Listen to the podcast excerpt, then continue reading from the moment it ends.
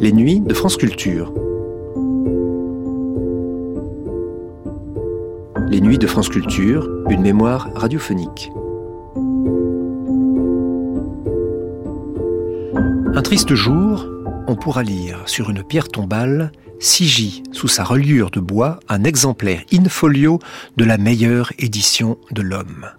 À coup sûr, cette épitaphe évoquera un amoureux des livres, sinon de la lecture. Voici Nouvelles exemplaires, première diffusion sur la chaîne nationale le 18 avril 1963. Dans la série des Nouvelles exemplaires, Jean Paget présente Le bibliomane de Charles Nodier, lu par Henri Guizol, et Les fantasmes de Monsieur Rebout, de Villiers de l'Isle-Adam, lu par Jean Levray. Réalisation Bronislav Horowitz.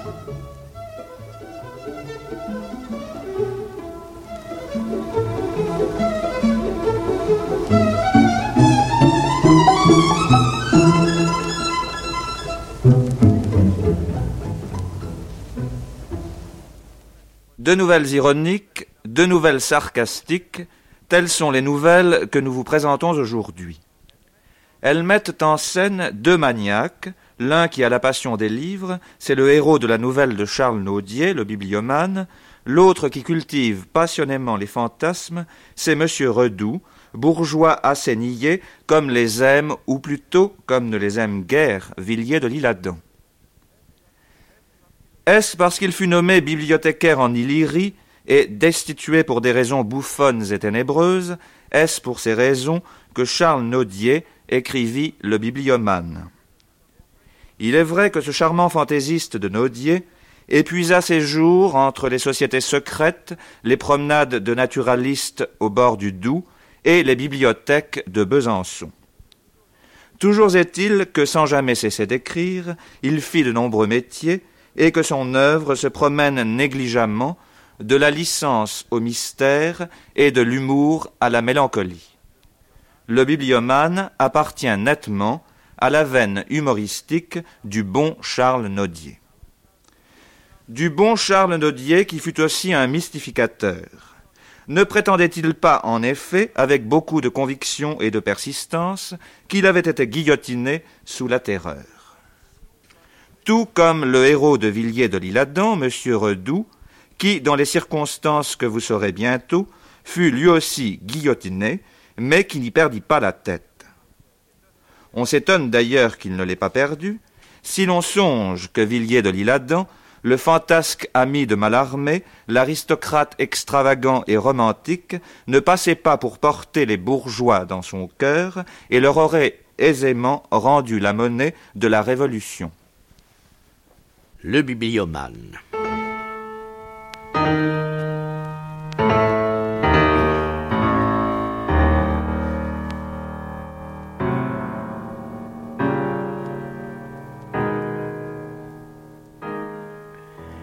Vous avez tous connu ce bon Théodore, sur la tombe duquel je viens jeter des fleurs en priant le ciel que la terre lui soit légère. Ces deux lambeaux de phrases, qui sont aussi de votre connaissance, vous annoncent assez que je me propose de lui consacrer quelques pages de notices nécrologiques ou d'oraisons funèbres. Il y a vingt ans que Théodore s'était retiré du monde pour travailler ou ne rien faire. Lequel des deux? C'était un grand secret. Il songeait et on ne savait à quoi. Il songeait. Il passait sa vie au milieu des livres et ne s'occupait que de livres ce qui avait donné lieu à quelques-uns de penser qu'il composait un livre, qui rendrait tous les livres inutiles. Mais il se trompait, évidemment. Théodore avait tiré trop bon parti de ses études pour ignorer que ce livre est fait, il y a trois cents ans. C'est le treizième chapitre du livre premier de Rabelais.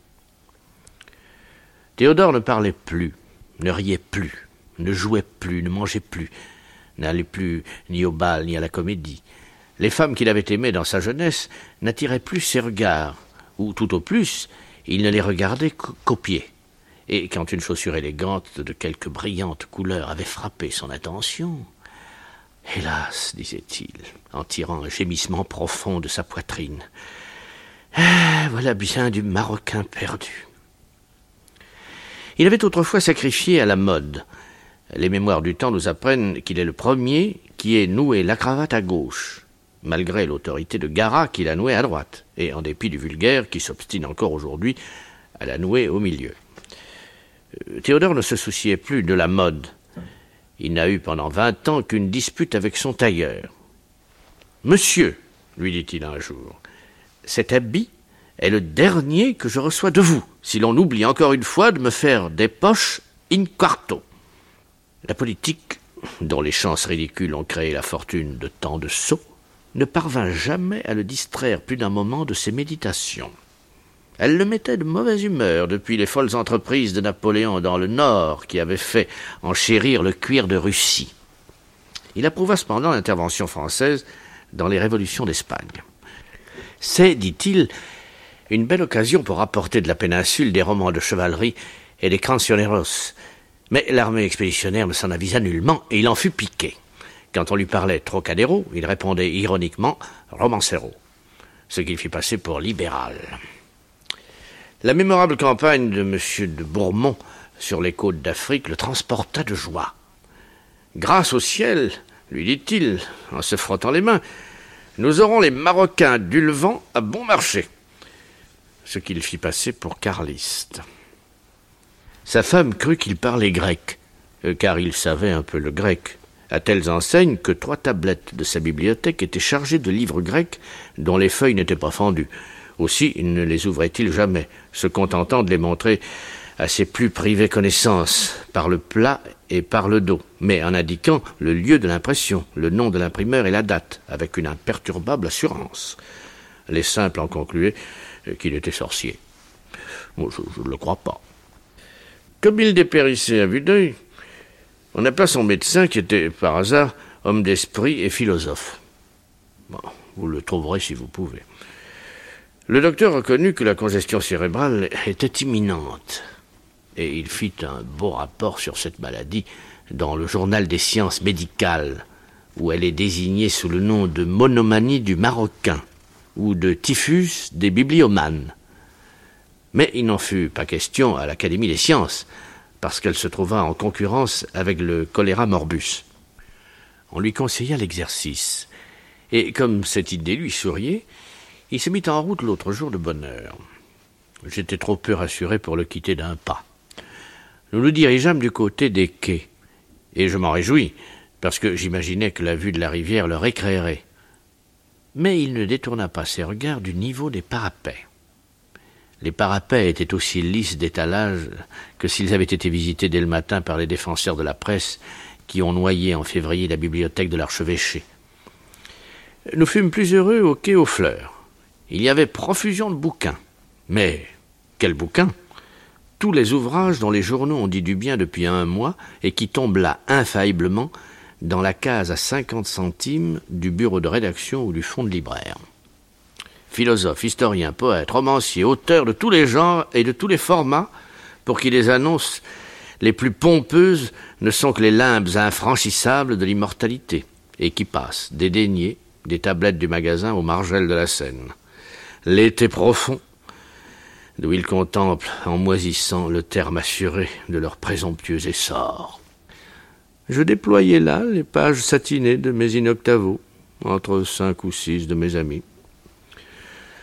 Théodore soupira, mais ce n'était pas de voir des œuvres de mon esprit exposées à la pluie dont les garantit mal l'officieux balandrant de toile cirée. Qu'est devenu, dit-il, l'âge d'or des bouquinistes en plein vent? C'est ici pourtant que mon illustre ami Barbier avait colligé tant de trésors qu'il était parvenu à en composer une bibliographie spéciale de quelques milliers d'articles. Les quais ne sont désormais que la morgue des célébrités contemporaines. Il soupira encore et je soupirai aussi, mais ce n'était pas pour la même raison. J'étais pressé de l'entraîner car son exaltation qui croissait à chaque pas semblait le menacer d'un accès mortel. Il fallait que ce fût un jour néfaste, puisque tout contribuait à aigrir sa mélancolie. Nous arrivâmes ainsi, rue des Bons Enfants, au riche bazar littéraire des ventes publiques de Sylvestre, local honoré des savants, où se sont succédés en un quart de siècle plus d'inappréciables curiosités que n'en renferma jamais la bibliothèque des Ptolémées, qui n'a peut-être pas été brûlée par Omar, quoi qu'en disent nos d'auteurs d'historiens. Jamais je n'avais vu étaler tant de splendides volumes. Malheureux ceux qui les vendent, dis-je à Théodore. Ils sont morts, répondit-il. Ou ils en mourront. Mais la salle était vide. Dieu me pardonne, brave Théodore, dit l'honnête monsieur Sylvestre. Vous vous êtes trompé d'un jour, c'était hier la dernière vacation. Les livres que vous voyez sont vendus et attendent les porteurs. Théodore chancela et blêmit. Son front prit la teinte d'un maroquin citron un peu usé. Le coup qui le frappa retentit au fond de mon cœur. Voilà qui est bien, dit-il d'un air atterré. Je reconnais mon malheur accoutumé à cette affreuse nouvelle. Mais encore, à qui appartiennent ces perles, ces diamants, ces richesses fantastiques dont la bibliothèque des deux tout et des Grosliers se serait fait gloire? Comme à l'ordinaire, monsieur, répliqua Sylvestre. Ces excellents classiques d'édition originale, ces vieux et parfaits exemplaires autographiés par des érudits célèbres, ces piquantes raretés philologiques dont l'Académie et l'Université n'ont pas entendu parler, revenaient de droit à Sir Richard Hébert. C'est la part du lion anglais auquel nous cédons de bonne grâce le grec et le latin que nous ne savons plus. Ces belles collections d'histoire naturelle, ces chefs-d'œuvre de méthode et d'iconographie, sont aux princes de dont les goûts studieux ennoblissent encore, par son emploi, une noble et immense fortune. Ces mystères du Moyen Âge, ces moralités phénix, dont le ménechme n'existe nulle part, ces curieux essais dramatiques de nos aïeux vont augmenter la bibliothèque modèle de M. de Solène. Ces faces si anciennes, si sveltes, si élégantes, si mignonnes, si bien conservées, composent le lot de votre aimable et ingénieux ami, M. Aimé Martin. Je n'ai pas besoin de vous dire à qui appartiennent ces Marocains frais et brillants, à triple filet, à large dentelle, à fastueux compartiment. C'est le Shakespeare de la petite propriété, le Corneille du mélodrame, l'interprète habile et souvent éloquent des passions et des vertus du peuple, qui, après les avoir un peu déprisées le matin, en a fait le soir en plette au poids de l'or. Non sans gronder entre ses dents, comme un sanglier blessé à mort, et sans tourner sur ses compétiteurs son œil tragique ombragé de noirs sourcils. Théodore avait cessé d'écouter. Il venait de mettre la main sur un volume d'assez bonne apparence, auquel il s'était empressé d'appliquer son elzéviriomètre, c'est-à-dire le demi-pied divisé presque à l'infini, sur lequel il réglait le prix, hélas, et le mérite intrinsèque de ses livres. Il le rapprocha dix fois du livre maudit, vérifia dix fois l'accablant calcul, murmura quelques mots que je n'entendis pas, changea de couleur encore une fois, et défaillit dans mes bras. J'eus beaucoup de peine à le conduire au premier fiacre venu. Mes instances pour lui arracher le secret de sa subite douleur furent longtemps inutiles. Il ne parlait pas.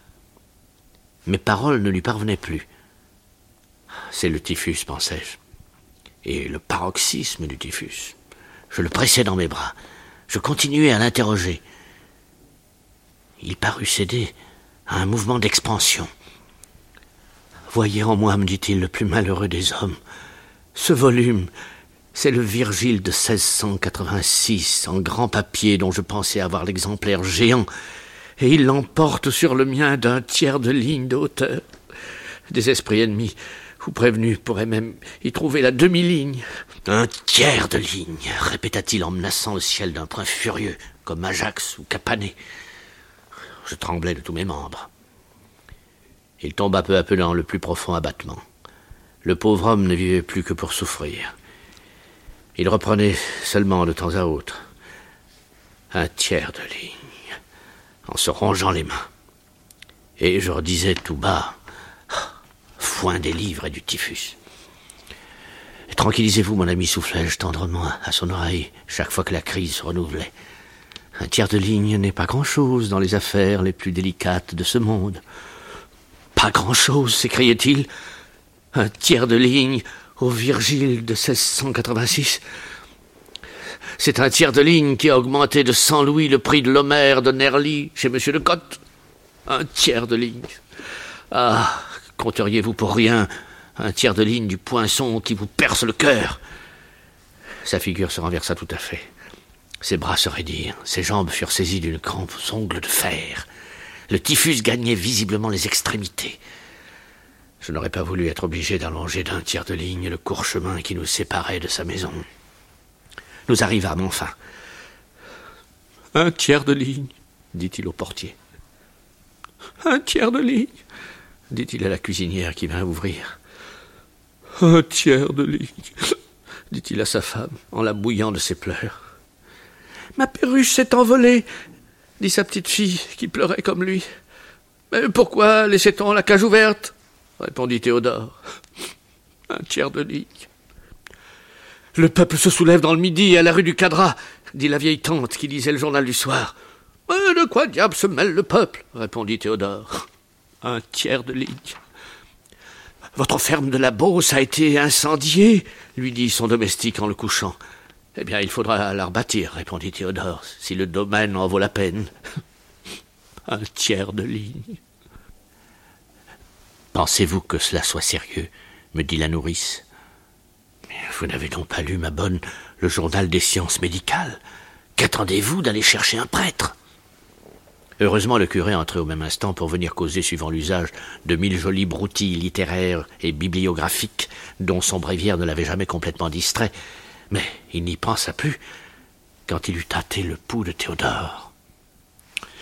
Hélas, mon enfant, lui dit-il, la vie de l'homme n'est qu'un passage, et le monde lui-même n'est pas affermi sur ses fondements éternels. Il doit finir, comme tout ce qui a commencé. Le curé gémit cette fois fort intelligemment, se leva tout ému de sa chaise et se pencha sur Théodore pour lui faire nettement comprendre, sans embâge et sans équivoque, qu'il était atteint au dernier degré du typhus des bibliomanes dont il est parlé dans le journal des sciences médicales et qu'il n'avait plus à s'occuper d'autre chose que de son salut. Théodore ne s'était retranché de sa vie sous cette impertinente négative des incrédules qui est la science des sots. Mais le cher homme avait poussé trop loin, dans les livres, la vaine étude de la lettre pour prendre le temps de s'attacher à l'esprit. En plein état de santé, une doctrine lui aurait donné la fièvre, et un dogme le tétanos. Il aurait baissé pavillon en morale théologique devant un saint simonien. Il se retourna vers la muraille. Au longtemps qu'il passa sans parler, nous l'aurions cru mort, si, en me rapprochant de lui, je ne l'avais entendu sourdement murmurer Un tiers de ligne, Dieu de justice et de bonté, mais où me rendrez-vous ce tiers de ligne, et jusqu'à quel point votre omnipotence peut-elle réparer la bévue irréparable de ce relieur? Un bibliophile de ses amis arriva un instant après. On lui dit que Théodore était agonisant qu'il délirait au point de croire que l'abbé le mascrier avait fait la troisième partie du monde et que depuis un quart d'heure il avait perdu la parole. Je vais m'en assurer, répliqua l'amateur. À quelle faute de pagination reconnaît-on la bonne édition du César Elzévir 1635 demanda-t-il à Théodore. Cent cinquante-trois pour cent quarante-neuf. Très bien. Et du Terence de la même année. 108 pour 104. Hum, diable, dis-je. Les Elzévirs jouaient de malheur cette année-là sur le chiffre. Ils ont bien fait de ne pas la prendre pour imprimer leur logarithme. À merveille, continua l'ami de Théodore. Si j'avais voulu écouter ces gens-ci, je t'aurais cru à un doigt de la mort. un tiers de ligne, répondit Théodore dont la voix s'éteignait par degrés. Je connais ton histoire, mais elle n'est rien auprès de la mienne. Imagine-toi que j'ai manqué il y a huit jours dans une de ces ventes bâtardes et anonymes dont on n'est averti que par l'affiche de la porte, un bocasse de 1527, aussi magnifique que le tien, avec la reliure en vélin de Venise, les A pointus, des témoins partout, et pas un feuillet renouvelé. Toutes les facultés de Théodore se concentraient dans une seule pensée. Es-tu bien sûr, au moins, que les A étaient pointus Comme le fer qui arme la hallebarde d'un lancier. C'était donc, à n'en pas douter, la vingt-dix-septine elle-même Elle-même Nous avions ce jour-là un joli dîner, des femmes charmantes, des huîtres vertes, des gens d'esprit, du vin de champagne. Je suis arrivé trois minutes après l'adjudication. Monsieur cria Théodore furieux. Quand la vingt-dix-septine est à vendre, on ne dîne pas. Ce dernier effort épuisa le reste de vie qui l'animait encore, et que le mouvement de cette conversation avait soutenu comme le soufflet qui joue sur une étincelle expirante. Ses lèvres balbutièrent cependant encore un tiers de ligne. Mais ce fut sa dernière parole. Depuis le moment où nous avions renoncé à l'espoir de le conserver, on avait roulé son lit près de sa bibliothèque, d'où nous descendions un à un chaque volume qui paraissait appelé par ses yeux, en tenant plus longtemps exposés à sa vue ceux que nous jugions les plus propres à le flatter. Il mourut à minuit, entre un deux seuils et un pas de loup, les deux mains amoureusement pressées sur un tout venin. Le lendemain, nous escortâmes son convoi à la tête d'un nombreux concours de maroquiniers éplorés, et nous fîmes sceller sur sa tombe une pierre chargée de l'inscription suivante. Sigi, sous sa reliure de bois, un exemplaire in folio de la meilleure édition de l'homme, écrite dans une langue de l'âge d'or que le monde ne comprend plus. C'est aujourd'hui un bouquin gâté, maculé, mouillé, dépareillé, imparfait du frontispice, piqué des vers et fort endommagé de pourriture. On ose attendre pour lui les honneurs tardifs et inutiles de la réimpression.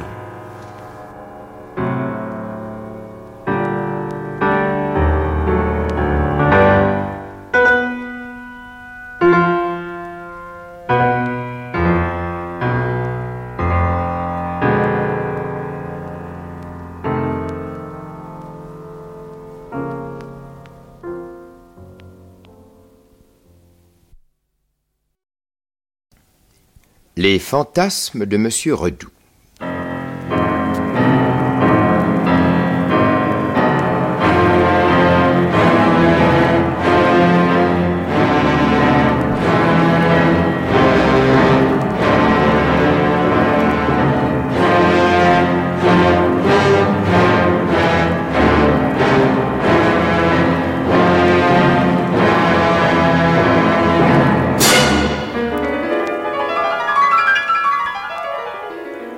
Un soir d'avril de ces dernières années, l'un des plus justement estimés citadins de Paris, M. Antoine Redoux, ancien maire d'une localité du centre, se trouvait à Londres dans Baker Street. Cinquantenaire jovial, doué d'embonpoint, nature en dehors, mais esprit pratique en affaires, ce digne chef de famille, véritable exemple social, n'échappait cependant pas plus que d'autres à la hantise de certains fantasmes qui, parfois, surgissent dans les cervelles des plus pondérés industriels. Ces cervelles, au dire des aliénistes, une fois hors des affaires, sont des mondes mystérieux, souvent même effrayants. Si, donc, il arrivait à M. Redoux, retiré en son cabinet, d'attarder son esprit en quelqu'une de ces songeries troubles, dont il ne sonnait mot à personne, la lubie, parfois étrange, qu'il s'y laissait aller à choyer, devenait bientôt despotique et tenace, au point de le sommer, de le réaliser.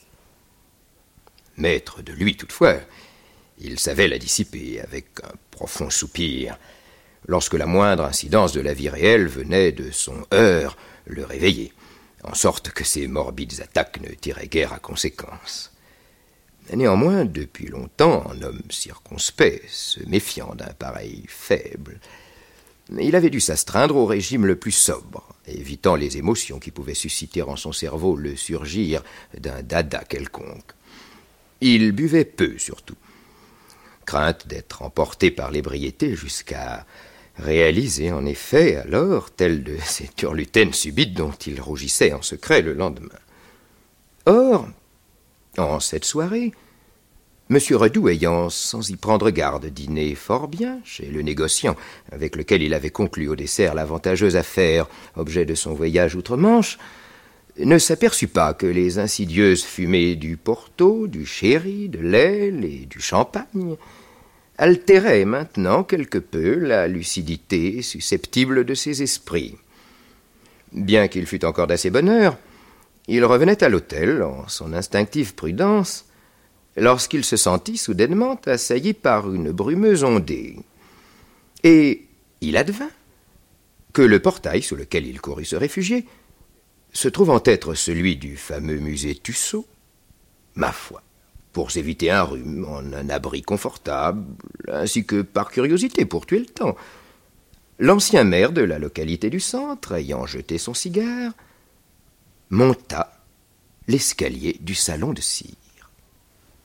Au seuil même de la longue salle où se tenait dans une équivoque immobilité cette étrange assemblée de personnages fictifs aux costumes disparates et chatoyants, la plupart couronnant tête sorte de massives gravures de mode des siècles, Redoux tressaillit.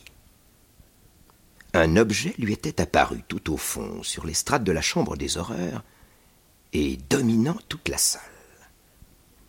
C'était le vieil instrument qui, d'après des documents à l'appui assez sérieux, avait servi en France jadis pour l'exécution du roi Louis XVI. Ce soir-là seulement, la direction l'avait extrait de la réserve comme nécessitant diverses réparations, ses assises par exemple se faisant vermoulues. À cette vue, et mise au fait par le programme de la provenance de l'appareil, l'excellent actualiste libéral se sentit disposé pour le roi martyr à quelque générosité morale, grâce à la bonne journée qu'il avait faite. Oui, toutes opinions de côté, prêt à blâmer tous les excès. Il sentit son cœur s'émouvoir en faveur de l'auguste victime, évoquée par ce grave spécimen des choses de l'histoire. Et comment cette nature intelligente, carrée, mais trop impressionnable, les émotions s'approfondissaient vite, ce fut à peine s'il honora d'un coup d'œil vague et circulaire la foule bigarrée d'or, de soie, de pourpre et de perles des personnages de cire. Frappé par l'impression majeure de sept guillotines, songeant au grand drame passé, il avisa naturellement le socle où se dressait dans une allée latérale l'approximative reproduction de Shakespeare et s'assit tout auprès en confrère sur un banc. Toute émotion rend expansives les natures exubérantes. L'ancien maire de la localité du centre, s'apercevant donc un de ses voisins, français à son estime et selon toute apparence, paraissait aussi se recueillir, se tourna vers ce probable compatriote et, d'un ton dolent, laissa tomber pour tâter, comme on dit, le terrain, quelques idées ternes touchant l'impression presque triste que causait cette sinistre machine, à quelque opinion que l'on appartint. Mais, ayant regardé avec intention son interlocuteur, l'excellent homme s'arrêta court, un peu vexé. Il venait de constater qu'il parlait depuis deux minutes à l'un de ces passants trompe-l'œil, si difficiles à distinguer des autres, et que messieurs les directeurs des musées de cire se permettent par malice d'asseoir sur les banquettes destinées aux vivants. À ce moment, l'on prévenait à haute voix de la fermeture. Et les lustres rapidement s'éteignaient, et les derniers curieux, en se retirant comme à regret, jetaient des regards sommaires sur leur fantasmagorique entourage, s'efforçant d'en résumer ainsi l'aspect général. Toutefois, son expansion rentrée, mêlée d'excitation morbide, avait transformé de son choc intime la première impression déjà malsaine en une lubie, d'une intensité insolite, une sorte de très sombre marotte qui agita ses grelots tout à coup sous son crâne, et à laquelle il n'eut même pas l'idée de résister. Oh, songeait-il, se jouer à soi-même, sans danger, bien entendu. Les sensations terribles, terribles qu'avait dû éprouver devant cette planche fatale le bon roi Louis XVI Se figurer l'être, réentendre en imagination le roulement des tambours et la phrase de l'abbé Edgeworth de Firmont. puis épancher son besoin de générosité morale en se donnant le luxe de plaindre. Mais là, sincèrement, toute opinion à part, ce digne père de famille, cet homme trop bon, trop généreux, cet homme, enfin, si bien doué de toutes les qualités que lui, Redoux, se reconnaissait avoir. Quelles nobles minutes à passer, quelles douces larmes à répandre. Oui, mais pour cela, il s'agissait de pouvoir être seul devant cette guillotine. Alors, en secret, sans être vu de personne, on se livrerait en toute liberté à ce soliloque, si flatteusement émouvant. Comment faire? Comment faire?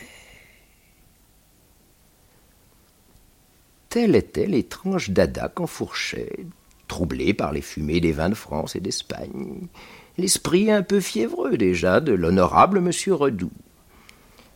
Il considérait l'extrémité des montants, recouverte ce soir-là d'une petite housse qui dérobait la vue du couteau, sans doute pour ne pas choquer les personnes trop sensibles qui n'eussent pas tenu à le voir. Et, comme la lubie, cette fois, voulait être réalisée, une ruse lumineuse surgit de la difficulté à vaincre, éclaira soudain l'entendement de M. Redoux. Bravo, c'est cela, murmura-t-il. Ensuite, d'un appel en allant cogner à la porte. Je saurais bien me faire ouvrir. J'ai mes allumettes, un bec de gaz, l'heure tragique me suffira. Je dirais que je me suis endormi. Je donnerai une demi-guinée au garçon, ça vaudra bien ça. La salle était déjà crépusculaire.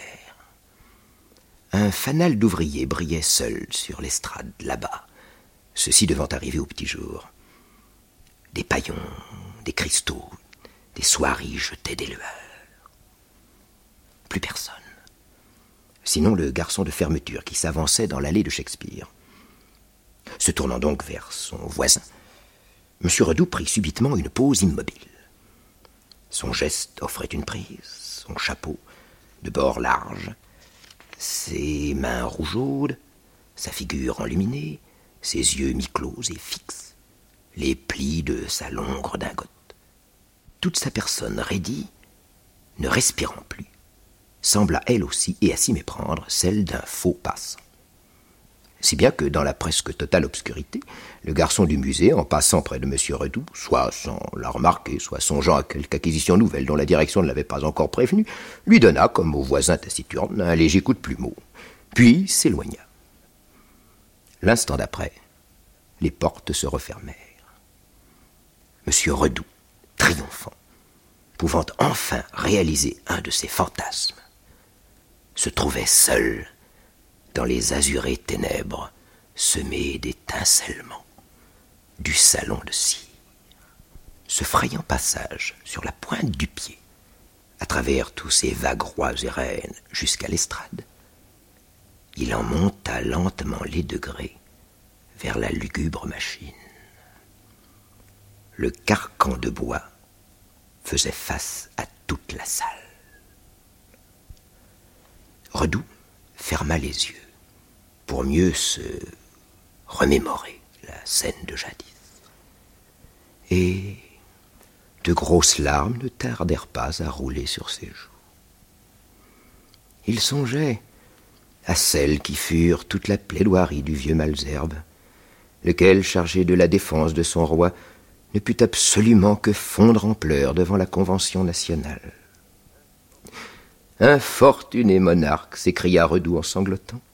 Oh, comme je te comprends, comme tu as dû souffrir.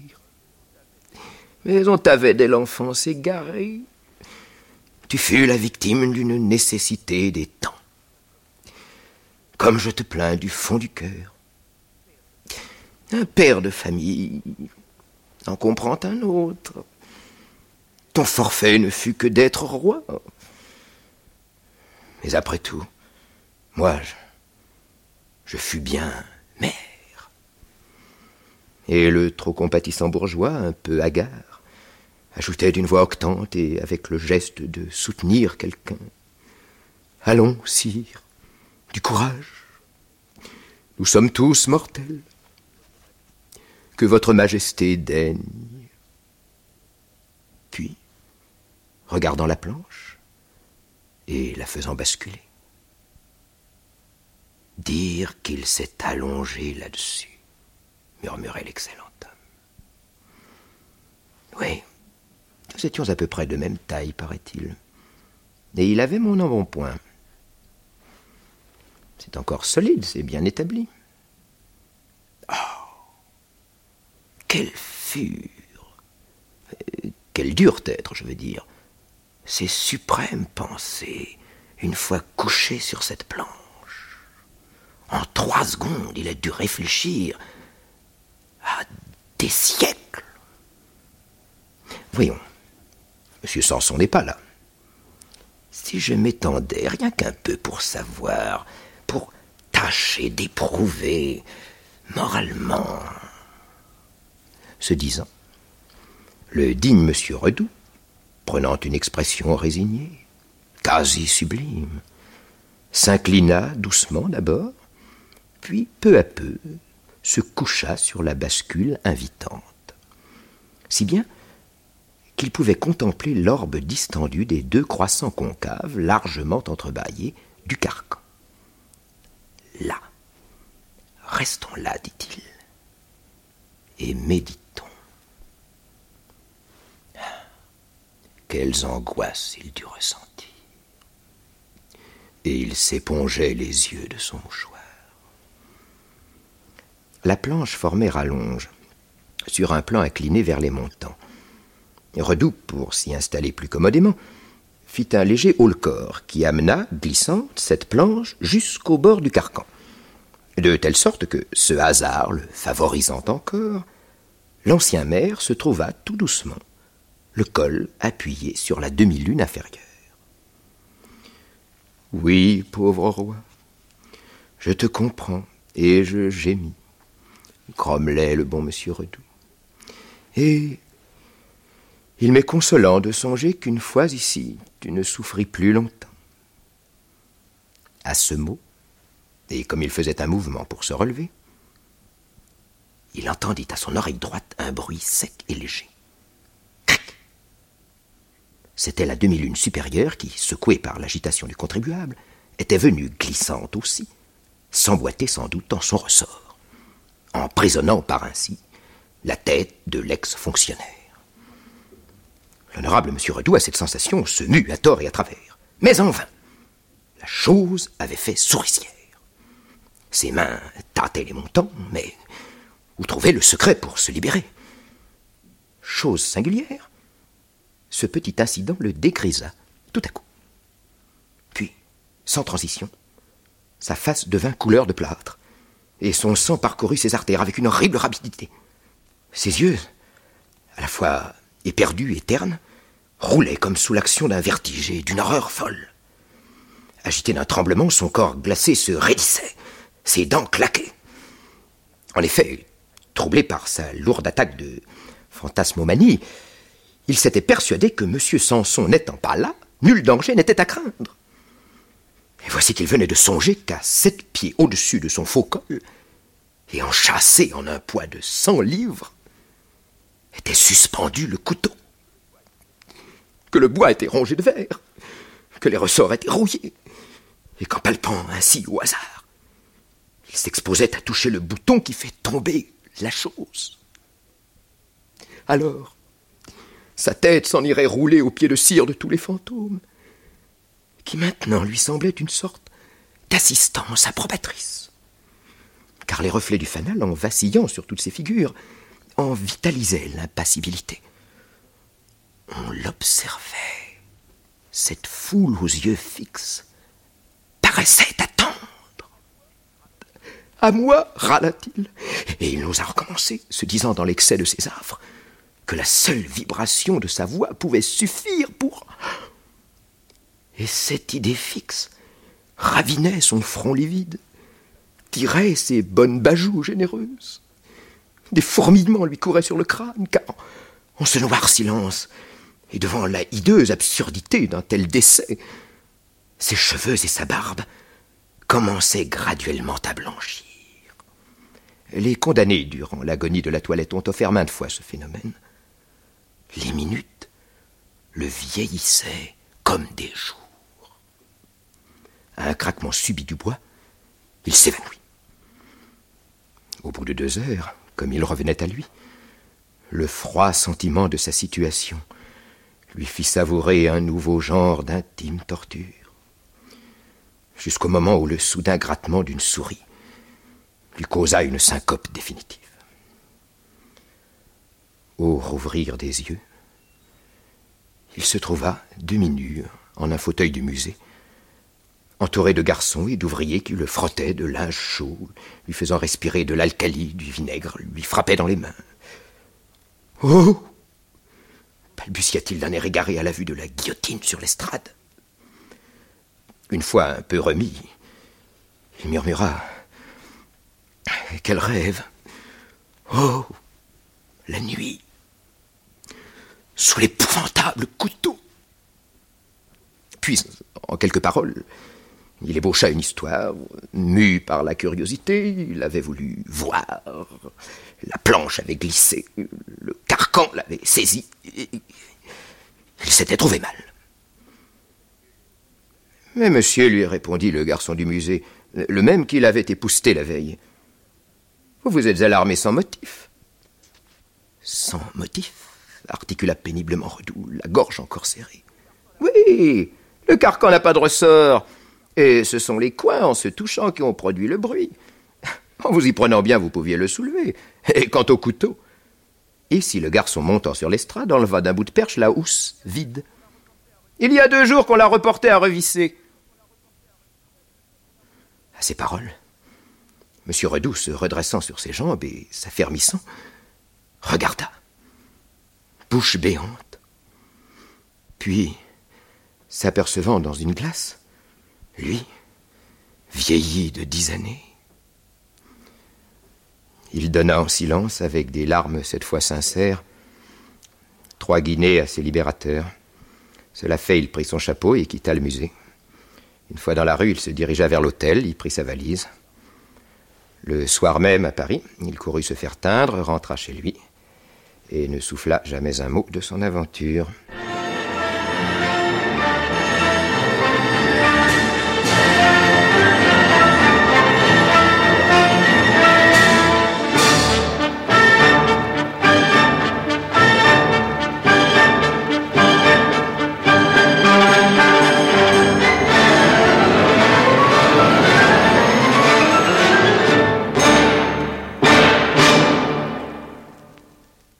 Dans la série des nouvelles exemplaires, Jean Paget vous a présenté Le Bibliomane de Charles Nodier, lu par Henri Guizol, et Les fantasmes de Monsieur Rebout de Villiers de l'Isle-Adam, lu par Jean Levray. Chef opérateur du son Jacques Boisse, réalisation Bronislav Horowitz.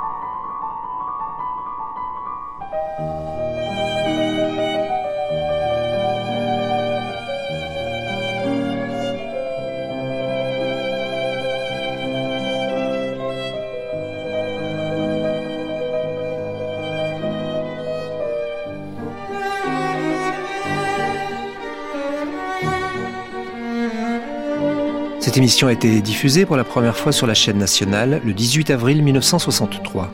Vous pourrez la réécouter en ligne ou la télécharger durant un an sur le site franceculture.fr, rubrique Les Nuits de France Culture.